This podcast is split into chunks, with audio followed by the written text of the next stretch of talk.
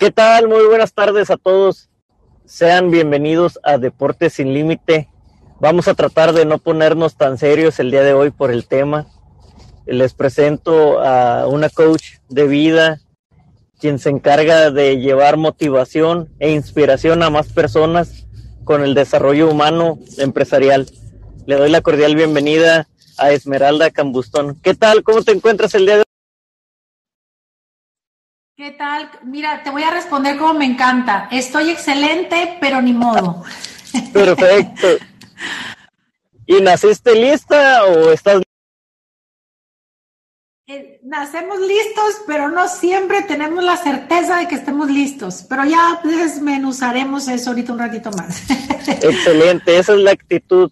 Cuéntanos, ¿cómo es que llega a tu vida este amor por eh, motivar a más personas, estas habilidades que tienes? ¿Alguien te lo sugirió o empezaste a descubrirlas poco a poco?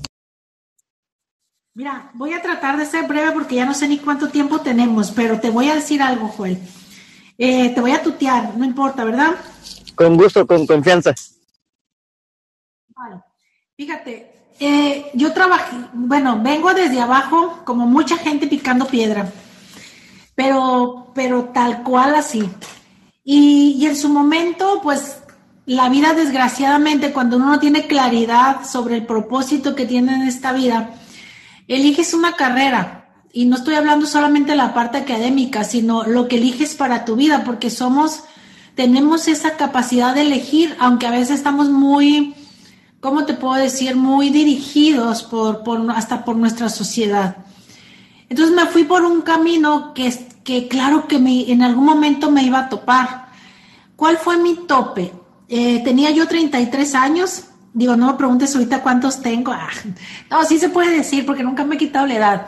Pero hace algunos ayeres, ¿no? Tenía yo 33 años.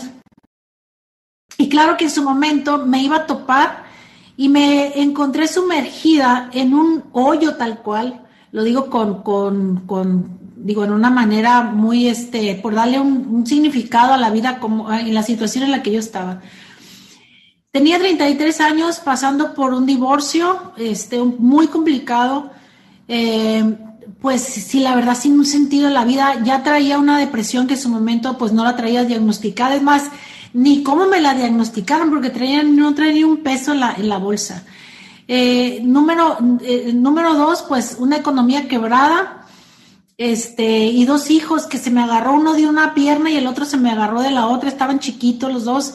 Y ahora sí dije, a ver qué hago. Ah, le sumo un diagnóstico de enfermedad, porque traía un problema de salud fuertísimo, que aparte todo andaba, bueno, una situación, mira, para, te voy a decir las cosas tal cual, ¿no? Hasta pidiendo prestado para poder comer, te lo digo de a de veras.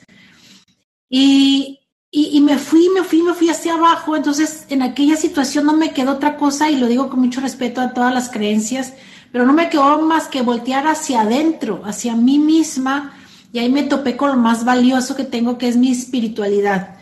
En mis creencias es Dios, en las creencias de otras personas podría ser este, tu ser interior, este, Mahoma, Jesús, como le quieras llamar, pero hay una espiritualidad poderosa que tenemos adentro, que mientras más volteemos hacia adentro, mejor nos va hacia afuera pero no me quedo de otra, te digo que más que topar ahí, pero ni siquiera sabía qué hacer con, con, con, con eso, porque aparte hay que saber usar esa sabiduría interna que tenemos. Pues inicié una búsqueda y me fui por partes, primero mi salud, porque pues la verdad no tenía ni energía para levantarme, no traía un peso para comer, eh, lo, lo, digo de veras y no para, para que digan, ay, pobrecita Esmeralda, no, pero yo creo que esto puede servir para alguien, o sea, de dejar de comer para que comieran mis hijos, yo estaba casada, el papá de mis hijos, lo digo con mucho respeto y, y hasta ahora, después de haber sanado, después de tantos años con mucho amor y siempre deseándole lo mejor, pero él decidió divorciarse, divorciarse hasta de ellos, o sea, él salió corriendo y se fue.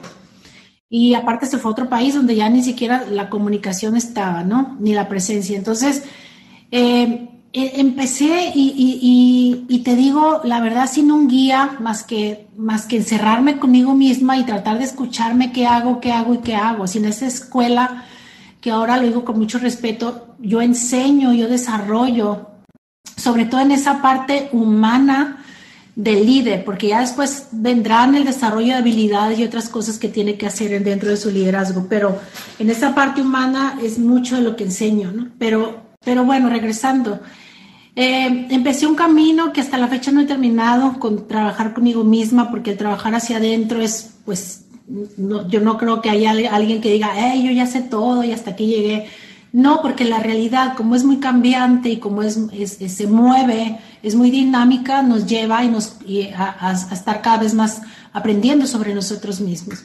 Pero bueno, de esa situación, este, pues salí, aquí estoy, y, de ahí me quedó muy claro lo que, tenía, lo que tenía que trabajar conmigo, aunque ya años después, eh, dentro del grupo Walmart empecé a través de VIPS, que ahí, ahí inicié VIPS, en aquellos años pertenecía al grupo Walmart, eh, ahí empecé este camino hacia la capacitación o al desarrollo humano. ¿Por qué? Porque Walmart no, mm, eh, bueno, en aquellos años, no sé, ahorita ya tengo muchos años que salí, eh, no capacita a toda su gente, capacita al líder de la unidad de, de negocio o del formato, porque en aquellos años éramos varios formatos, y órale, tu líder baja toda esta información a tu gente. Entonces, íbamos cada rato, te digo, hace unos 17 años de eso, cada rato a la Ciudad de México a capacitaciones y demás, de todos los temas, no solamente de gente, ¿no? Protección civil, temas administrativos, temas fiscales, o sea, toda la operatividad que requiere el negocio. Y, ahí en mis tiempos libres me daba, obviamente, para, para bajar toda esa información. Puedo decir que ahí descubrí una habilidad, es más, no es habilidad, un don, lo digo con mucho respeto, pero un don que yo ya traía. Y ahorita te platico por qué ya traía. En su momento me tuve que, me, encontré con que ya lo traía. Y fue justo en un, allá en el Centro de Convenciones Banamex, en un congreso anual de todo el grupo, de todos los formatos que pertenecían a Walmart, cuando una chava, que no recuerdo su nombre, sería muy bueno poderlo buscar, se paró ante, te estoy hablando ante seis mil gentes, porque en ese, en ese, en, ese, en ese congreso, pues entrábamos a las conferencias, todos los formatos del grupo. Se para enfrente y empieza a hablar, empieza a hablar, y no, no, no, parece que me prendieron una chispa aquí adentro. Me, me, conectó completamente con lo que yo siempre he traído sembrado. Y me remontó aquella niña, te, lo digo de verdad en serio y no, te lo prometo que, que, no me eché nada, ¿no? O sea, pero me, me conectó con aquella niña que jugaba a lo que yo estaba viendo, no sé si me explico. Entonces dije yo, ay, eso quiero, o sea, yo quiero eso, yo quiero eso, y no tenía nada, o sea, ni siquiera un camino trazado para pararme enfrente de alguien hablar de qué, pues ni siquiera no te digo.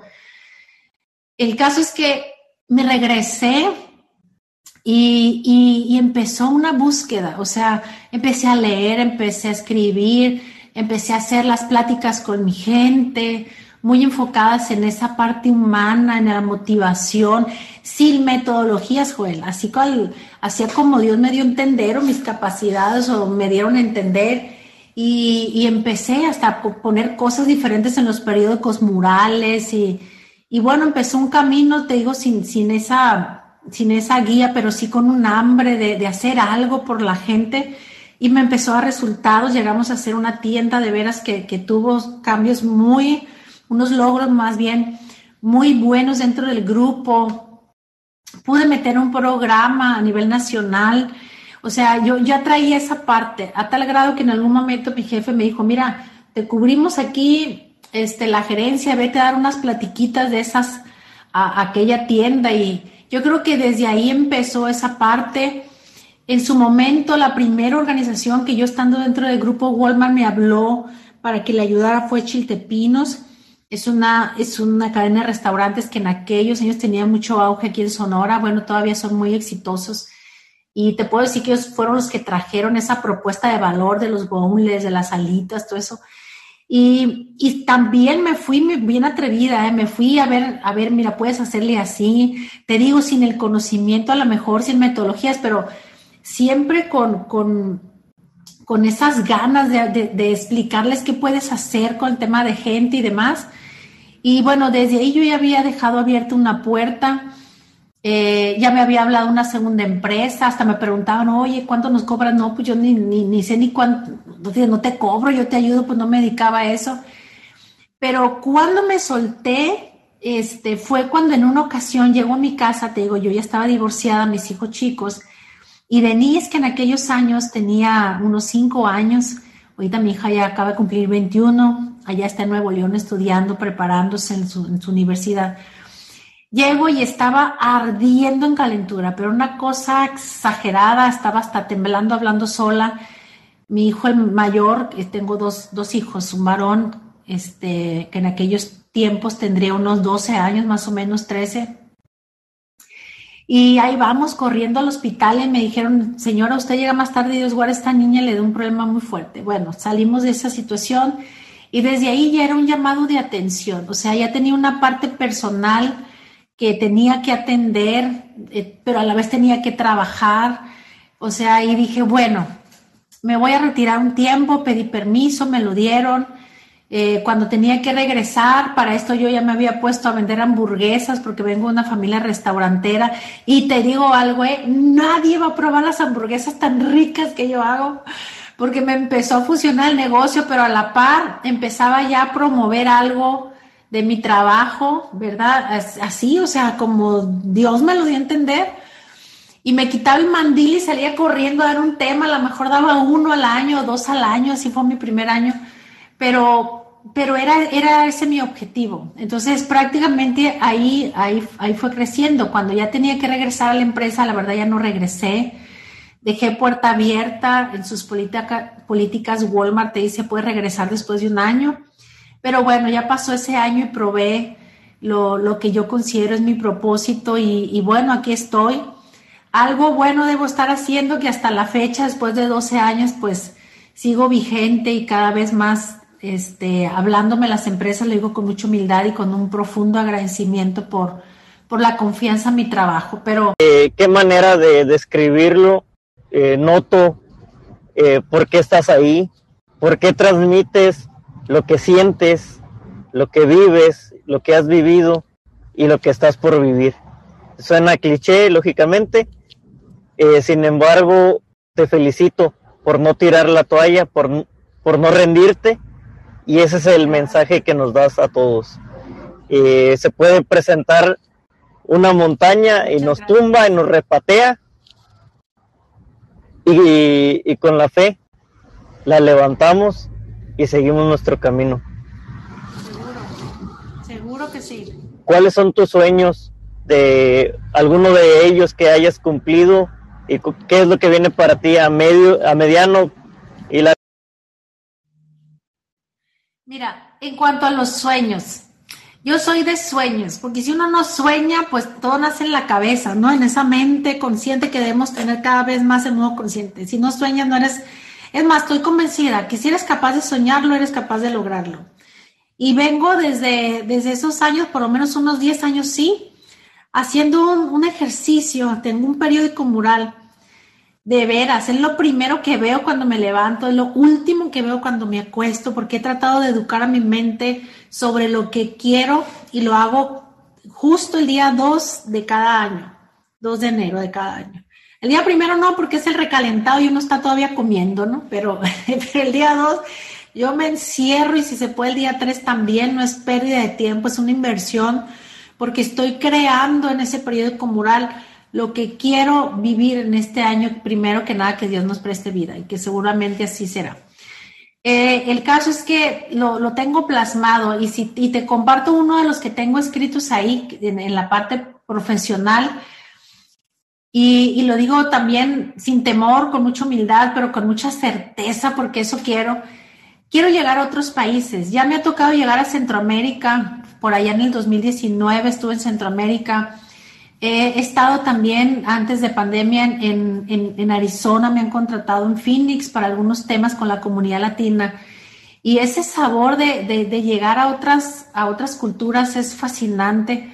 Y, este año es, uno, es una de las cosas que ahí puse. Y, la, y, la, y te digo, y la, y la pido y la manifiesto y ya sabes todo, todo ese ritual pero estoy convencida que este propósito puede llegar a más personas, porque tiene un propósito mi trabajo, no es, no es el simple hecho de pararte y dar un tema, no, es que realmente esa persona, número uno, prender su nivel de conciencia, Número dos, que voltee a verse hacia adentro. Y número tres, se va a encontrar el amor propio.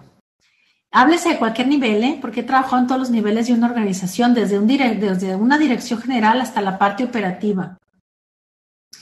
Pero seres humanos al fin todos. El caso es que eh, eh, en, ese propósito, la verdad, ahí te comparto, yo quiero llegar a más y ese es uno de mis objetivos a, eh, no a largo plazo, sí lo quisiera a mediano plazo y bueno, que de ahí se desprenda mucho más.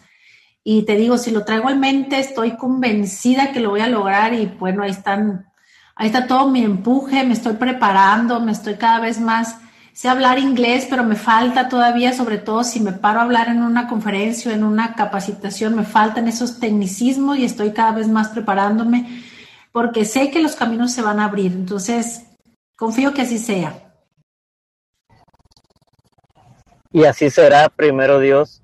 Eh, no es por nada. Eh, este audio, aunque sea una sola persona en otro país, nos están escuchando y créeme que uno de ellos te va a llamar. Y si no es que vamos a, gestionar para que vayas.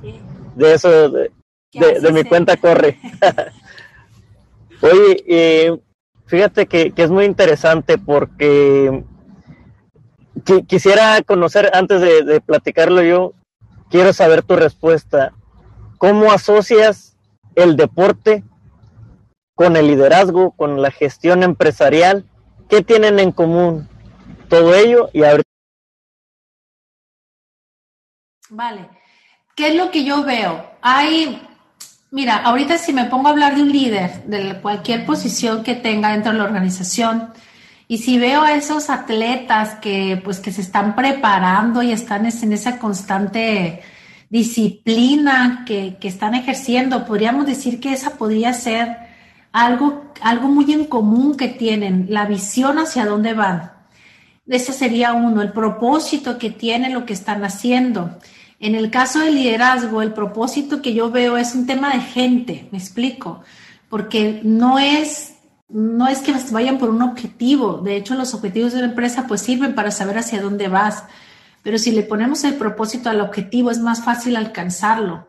Y es lo mismo acá que yo veo con un deportista, ¿no? Tiene una visión, tiene un objetivo que lograr, pero si no le da ese propósito, este, ese sentido a lo que va a hacer, se puede perder muy fácil, la voluntad cae y, la voluntad que ambos tienen que tener para lograr este, es, lo que yo, es lo que yo veo, es mucho de lo que ellos trabajan. Eh, ambos yo los veo en un rango de disciplina alto, este, porque si no se pierden y la disciplina es un ejemplo que tenemos que hacer y la disciplina, sobre todo el, el deportista sabe que la disciplina llega a veces donde la motivación no alcanza, y, pero pues ahí van entrenándose. Y otro factor que también veo, pues es el entrenamiento de su propia mente hacia lo que quieren lograr, porque la mente adentro nos boicotea, no nos echa porra, sobre todo si traemos creencias que no nos ayudan en ese sentido. Y bueno, eso, eso es lo que yo alcanzo a ver, me puedo equivocar, pero sería padre también escucharte, sobre todo si tú has trabajado mucho con esa parte del deporte. Sí, muchas gracias por describirlo tal cual y, es verdad, todos esos factores son muy importantes dentro de un atleta, eh, llámese semiprofesional, novato o profesional en alto rendimiento. Eh, en, ¿Qué es lo que miré en, niños? Yo trabajé mucho con niños, eh, me gusta trabajar con niños, con jóvenes, con adultos, en equipos de distinta disciplina. entonces, lo que les trataba de transmitir era eso, el de creer en sí mismos, que son líderes y que están en un grupo de más líderes. Entonces tienen que sobrellevar ese liderazgo sin pisotear a nadie, sin pasar por encima de nadie. Entonces te enseña autocontrol, eh, que es esa disciplina, y también te enseña otras cosas más, a saber escuchar. En ocasiones un líder, si no sabe escuchar, nada más se vuelve eh, autoritario. No puede comunicar. Entonces nada más lo que él diga se va a imponer y, y ya se acabó. Claro, o sea, quien domina una conversación entonces, es el que más escucha. Sí, entonces dices, ok, este, voy a presentar alguna propuesta dentro del equipo de trabajo. No, pues nadie me escucha, todos me interrumpen eh, y empiezo a, decaer. Entonces, la, la, depresión o la baja autoestima empieza a hacer mella y, y te da para abajo. Y de ahí eh, empiezas a desencadenar distintas situaciones. ya no rindes igual, eh, te vuelves apático. Entonces, sí es muy importante el saber eh, tener el autocontrol y trabajarlo y acercarse a los profesionales como en, tu caso. Claro. Que es la parte humana, ¿no? Del líder. Yo lo veo los líderes así en fases, ¿no? Por lo menos en mis capacitaciones así los pongo. En los modelos de gestión o de desarrollo más bien de un líder, yo los veo en cuatro fases. Te las menciono. La primera es la parte consciente del liderazgo. La segunda es la parte de actitudes y valores, incluyendo ahí el tema de inteligencia emocional, que ahorita lo vemos. La, la, cuarta es la parte ahora sí de habilidades o competencias y la quinta la parte del perdón, la cuarta la parte del conocimiento. Repito, conciencia, actitudes y valores, habilidades y conocimiento. Trabajo más con las tres primeras porque la parte del conocimiento del líder, pues eh, ellos saben más que yo, su trabajo, eh, las funciones que ahí, se, que ahí se hacen, más si es una ingeniería, de lo que sea, son cosas que yo no sé. Pero sí trabajo la parte consciente, la parte de actitudes y valores y la parte de habilidades. Pero estas dos, hablando de actitudes, de valores y de habilidades, no pueden ser desarrolladas si no se, si no se trabaja primero la parte consciente. Y ahí entra eso que tú me estás mencionando, ¿no? El, saber quién eres, cuál es tu verdad, que conozcas este, cuáles son tus fortalezas, tus debilidades, pero no nada más por encima, o sea, he de encerrarte contigo y descubrir, oye, soy esto, pero también soy esto, no sé si me explico. Y ahí se ven a veces realidades muy crudas, sobre todo cuando trabajamos en esos uno a uno y donde estamos los dos a puertas cerradas y me los llevo hasta que se desnudan en el buen, en el buen sentido de la palabra, ¿verdad? Y, y, y ahí me he topado con muchas verdades que ni siquiera ellos o conocían o no se atrevían a aceptar. Pero cuando empieza esa aceptación, ¡pum!, subes hacia arriba, más fácil y porque somos una inspiración o son una inspiración para toda una organización o para quienes tienen a su alrededor. Y desde ahí pueden mover más fácil a la gente, pueden inspirar, pueden ser esa o tener esa capacidad de desarrollo, ese nivel de influencia, esa gestión de las relaciones, ese manejo de conflictos. Todas las cosas suceden más rápido cuando este líder sabe perfectamente esa o ha desarrollado esa parte consciente. No sé si me explico. Claro que sí, porque trabajas esas debilidades que difícilmente nos ponemos a pensar en ellas. Lo primero que pasa cuando te sientes... no las aceptas. Ajá, no, las aceptas. ¿Quiénes, cuáles son? Pero sí. No, no soy yo así. No, no, no, ¿cómo?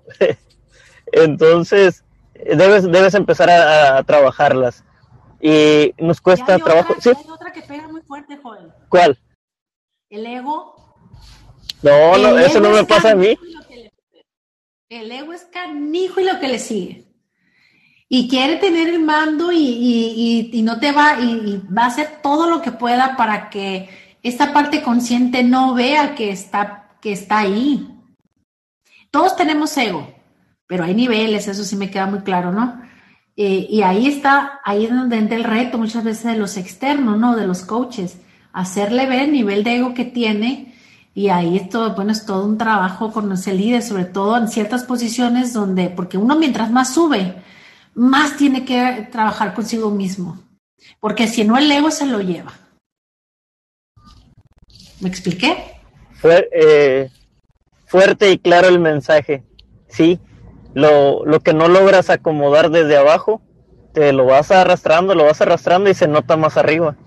Porque arriba de por sí vienen las críticas y siempre va a haber críticas, pero esa va a ser la característica principal.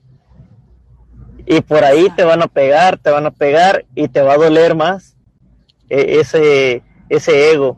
porque el ego duele. Y, y, cala, cala como el frío, como el frío en Sonora. Cala. Exacto. Entonces, el, el mm, que, se, me, se me fue el rollo. ¿Qué te has enfrentado eh, ante destapar esas realidades y, y, que te lleguen a cuestionar? ¿Por qué? Porque lo primero que, que suelta uno dentro de esas debilidades es la agresión. Pensamos que, que agrediendo a la otra persona disfrazamos un poco lo que ya nos está doliendo. No sé si me alcanzo a explicar. Pues, ¿qué te encuentras? Me, me, he encontrado con negación, me he encontrado con cuestionamiento, me he encontrado con evasión. No, no tan fácil es la aceptación, no es tan fácil pero pues ahí están las técnicas, ¿no? Del mismo coach para poderlo llevar de la mano. Yo trato de cuidar las formas, eso sí. Nunca, nunca yo le he dicho a una persona, eres así y así y así. Más bien me la llevo para que ella descubra quién es y cómo es, porque va a ser más fácil para su mente que lo pueda aceptar. Si yo se lo digo, la mente, como es ególatra, ¡fum! me va a poner la barrera y no me va a permitir trabajar con esa mente, porque no trabajo, cuando ya estoy ahí con ellos o con esa persona, no trabajo con, con, el ser, trabajo directamente en esa fase primera con la mente de esa persona, con esa mente inconsciente que es la que está mayormente prevaleciendo en la toma de decisiones, en la negociación, en su gestión de las relaciones, en esa interacción que tiene con los demás. Con eso es trabajo. Entonces me los voy llevando, me los voy llevando hasta que ellos mismos dicen, madres, o sea, perdón si me será una grosería. O sea, así prácticamente, wow, eso, soy, eso soy yo, o, me está resonando esto, pero ellos lo tienen que decir, yo no se los digo. ¿Me expliqué? Y, desde ahí entra el cambio, ¿no? El, la, aceptación, oye, no, pues sí, sí, me cayó el, el 20, como decimos, este, ese soy yo y, puedo mejorar, claro que puedes mejorar. Todos. Y ahora me dicen, y aparte se los vendo bonito, les digo, mira, si tú empiezas a, a, tomar decisiones diferentes por este camino, tu beneficio va a ser este, este, este, este, este. Se los enseño y está comprobado a nivel ciencia los beneficios que tiene. Y, y ellos me la compran más fácil, pero si no le digo que ganan, ¿verdad? Este, pues no tan fácil te lo compran.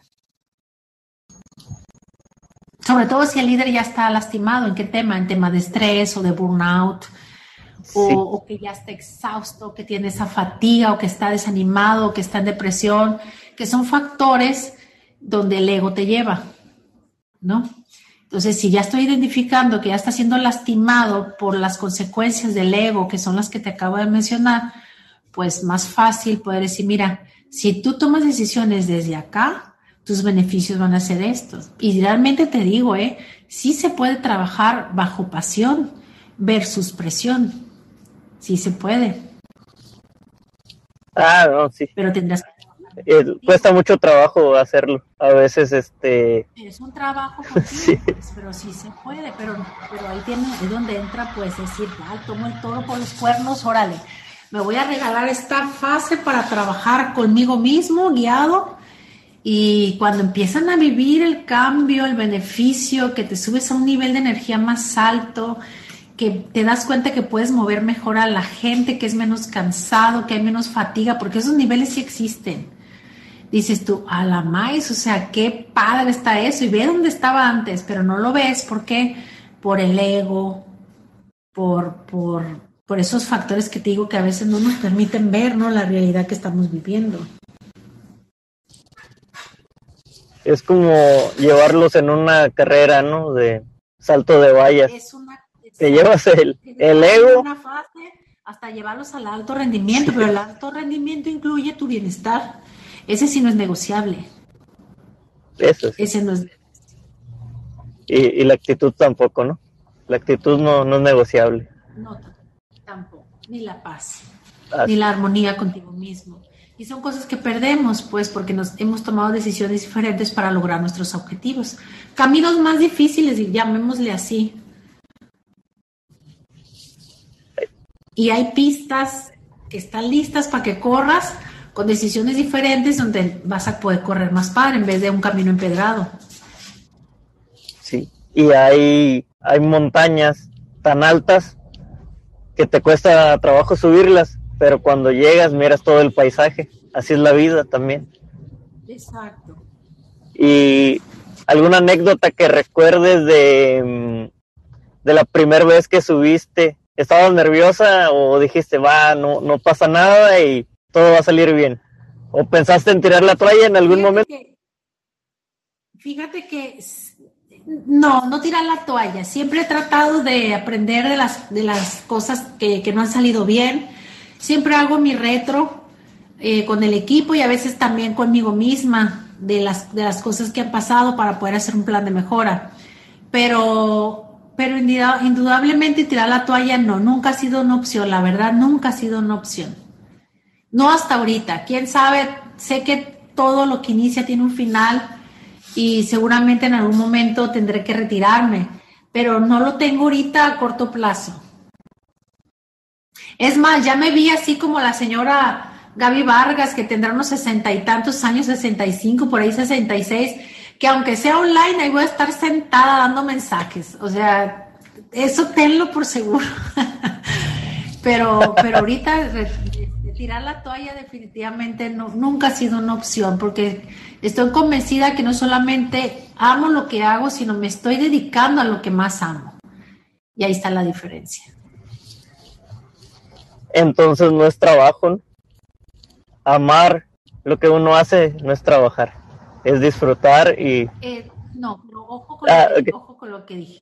Puedes llegar a amar lo que haces. Yo llegué a amar la administración en mis tiempos, la, la, amaba, pero dedicarte a lo que más amas, estamos hablando de otro nivel. ¿Me explico? Comprendido. No es lo mismo amar lo que haces que dedicarte a lo que más amas o que hacer lo que más amas. Y ahí no tiene nada que ver con niveles de jerarquía, ¿eh? tiene que ver con esos sueños, si no hay sueños grandes, si no hay sueños chicos, hay sueños propios. Dentro de, este tipo de pláticas lo que tratamos de hacer llegar es eso, que no te compares con nadie. Tú vive tu propio sueño a tu propio ritmo, con tus propias dificultades. Que te voy a decir algo, te voy a decir algo que puedo estar equivocada. A mí me han preguntado, ¿conoces a fulanito o a, a fulanita. No conozco mi competencia y mucha gente, no, es que tienes que conocerlo para saber cómo puedes mejorar.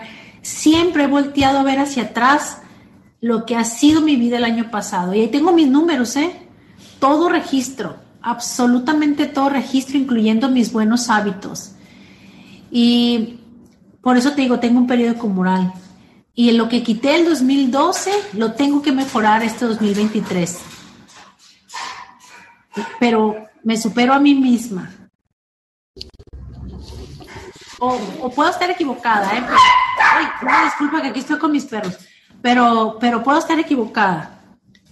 Pero yo prefiero voltearme a ver a mí qué he hecho y eso lo trato de mejorar, lo trato de mejorar el siguiente año, lo trato mejor. Y así ha sido, la verdad, lo digo con mucha humildad pero también un reconocimiento a, a veces a esa voluntad inquebrantable que trato de tener en cada objetivo, meta o propósito que tengo, pero me he superado contra el año anterior en todos los aspectos. Pero sí trabajo mucho con mi voluntad, con mi disciplina, este, con el amor propio, con mi actitud, o sea, hago cosas muy dirigidas a fortalecer esas bases para que pueda lograr yo los resultados, ¿no? Y es que podemos pasar toda la vida comparándonos y no vamos a mejorar en nada si, si no, si no creemos, así es. Eh, somos únicos. Propia, hay que potenciar lo que somos y sobre eso nos vamos. Es correcto. Eh, ¿Algún mensaje que tengas de agradecimiento hacia tu familia que, que han estado ahí siempre y no te van a dejar abajo tus compañeros y, toda la gente que, que, te ha recibido en, sus empresas. Mira, si tendría que agradecer, los voy a tratar de mencionar eh, y no tiene nada que ver el orden que los diga, ¿ok? Porque todos son importantes. Pero me iría primero por Dios, este, siempre respetando las creencias, pero sé que tengo esa parte interior muy fuerte y que trato de alimentarla y que de verdad te lo digo, nacemos con esa sabiduría interna y cada vez más los, los invito a que la escuches porque ha sido una guía padrísima.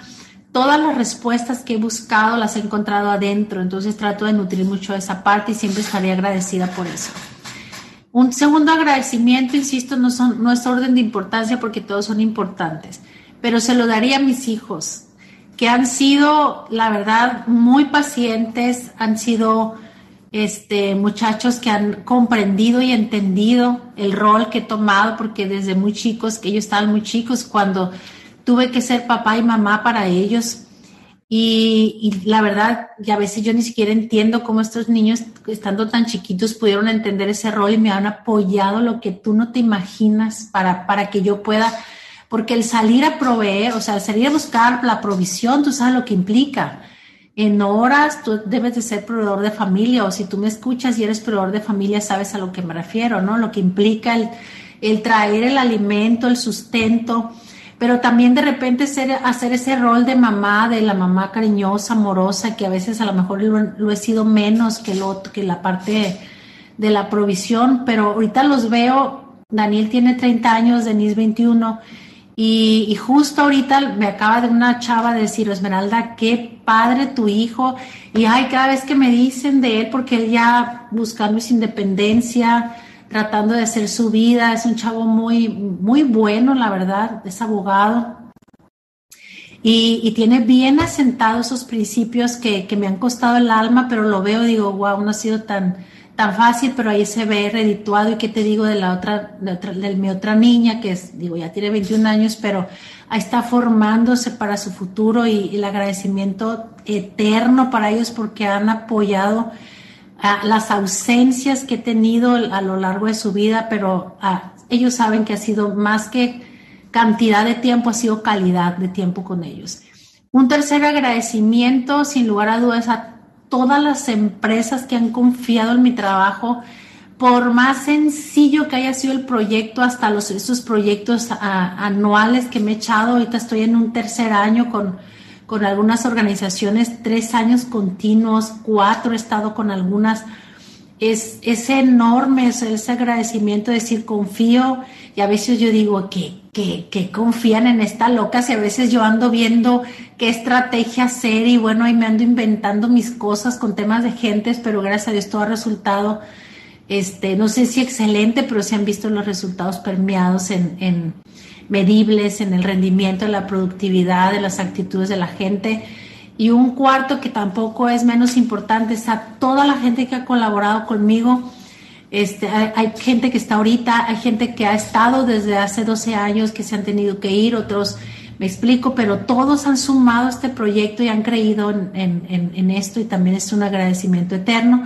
Y ya por último, no tendría que dejar de fuera a cada persona de cualquier nivel, porque a fin de cuentas, persona que ha estado en los cursos, qué padre conexión hemos hecho. Tengo un montón de anécdotas desde tomarnos el cafecito, ya sabes, compartir ese panecito que nos ponen ahí en los, en los cursos, que hasta yo me he sentado con ellos a comer, este, en esas pláticas, en los breaks, hasta en las que uno permite, vamos a hacer break y allá nos topamos en el baño y allá me he topado un montón de gente que, que hasta ha llorado, Esmeralda, esto, esto, no, no, no, he tenido un sinfín de experiencias, imagínate en 12 años esas personas maravillosas, que Dios me las bendiga grandemente y que sigan.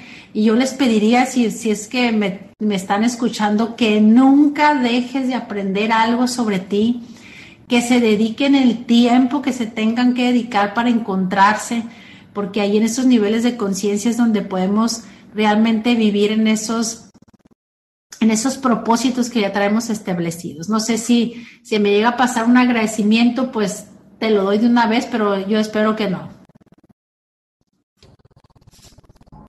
El ser agradecido eh, dicta de una gran persona y así lo veo en el poco tiempo que te conozco y, aquí en este espacio. Eh, logras. Eh, es una vibra eh, tremenda y, que por eso te, te, va a ir mucho mejor de lo que te ha ido. Te deseo el mejor, así, así será con el favor de Dios.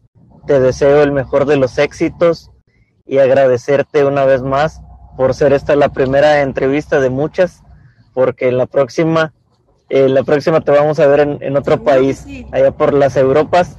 Este, eh, vas a ver que, que, sí, que nos compartas fotos, que, y, que motives a más personas que están por allá. Este, gracias. Será un placer tremendo. Gracias por tomarte el tiempo y el espacio de estar aquí con nosotros y te mando un fuerte abrazo y, y gracias.